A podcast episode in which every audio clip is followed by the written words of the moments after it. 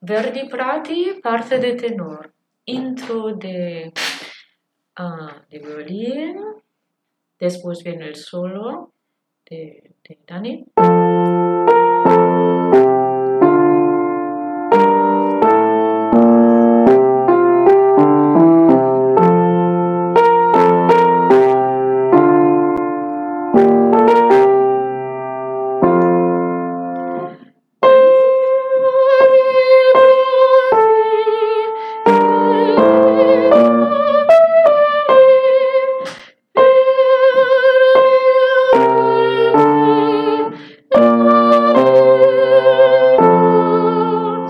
Solo de Dani.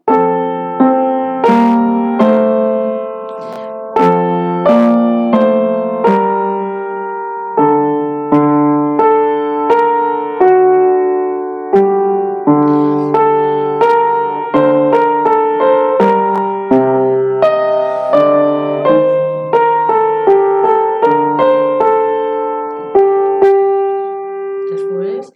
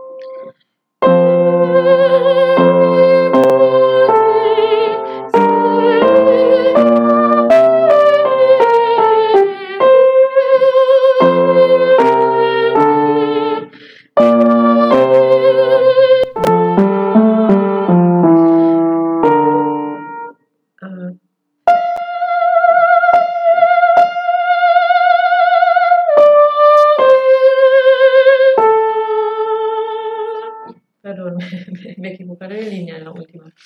Sí, pero he corregido. Y después viene instrumental y ya está.